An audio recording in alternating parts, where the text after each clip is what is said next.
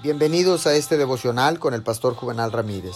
Hoy es día viernes 9 de octubre del año 2020. La palabra dice en el libro de los Salmos capítulo 9 verso 10. En ti confían los que conocen tu nombre, porque tú, Señor, jamás abandonas a los que te buscan. Si queremos orar bien y obtener el máximo de nuestra oración, debemos mirar nuestra obediencia. Esto nos acerca más a Dios. Una vida desobediente produce una oración extremadamente pobre.